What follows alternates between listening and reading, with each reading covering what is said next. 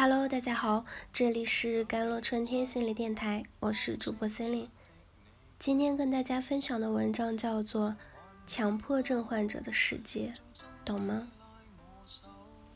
一个强迫性洗涤的患者，一天至少要洗手五十次以上。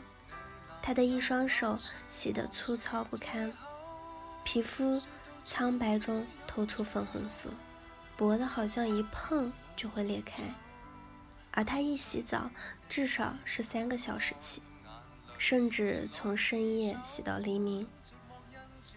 一个强迫性检查门锁的患者，为了确定自己是否锁好门，发展出了一整套检查的安全动作：先将钥匙左右各转三圈，再往锁住的方向用力转三下，拔出钥匙后用力拉三下把。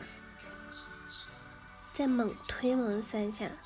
他每天出门上班时，一定要花半个小时把这一整套降龙十八掌打完，才能勉强的离开。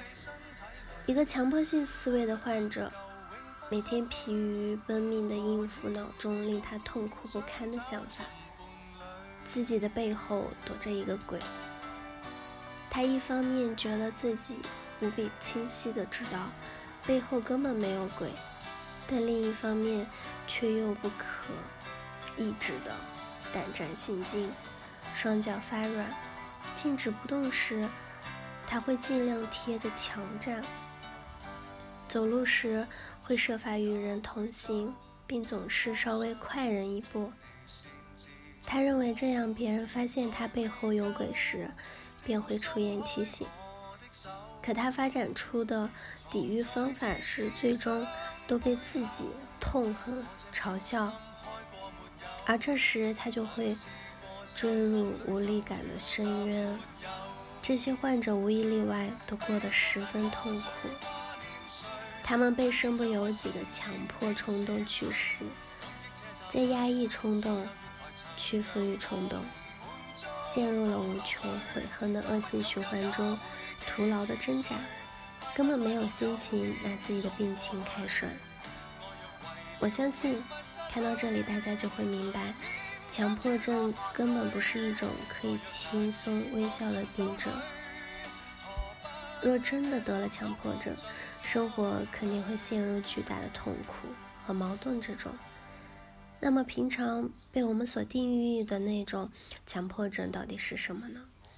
我觉得那最多是一种强迫型的倾向，提示现在内心有强迫的冲动。当人们太忙太累，或者生活中的重大事情失去控制，都会导致内心力量渐渐不济。具有强迫性人格的人，常表现出过度的追求完美或者整洁，苛求细节，非常注重计划性。甚至到了刻板、固执的程度，并且非常的怕犯错误。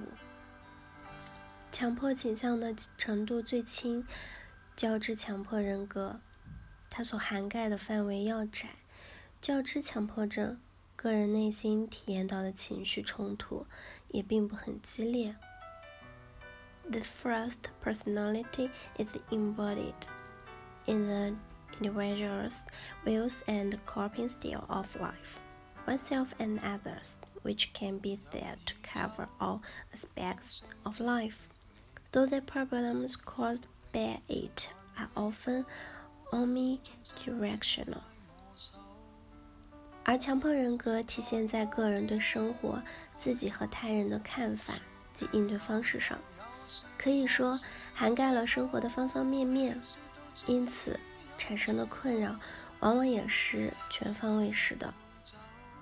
强迫症患者最好采用药物治疗加心理治疗双管齐下的方式，先尝试使用药物缓解症状，再通过心理咨询疏导情绪，找到内心的纠结症所在，慢慢的加以修通。在这一过程中，强迫的症状就会慢慢的自行缓解。如果仅仅针对强迫症状下功夫，却无视背后的心理动因，那可能会治标不治本。The most important thing for someone with a first personality to change is to try to experience the other possibilities of life and to understand that it is not the way to be perfect, that is the only way to live in life. It is necessary to change in life. 具有强迫人格的人，如果想要改变，最重要的便是设法让自己体验到生活的其他可能，明白并不是只有自己死守的方式才是完美之道。 在生活中形成的，必然要在生活中才能改变。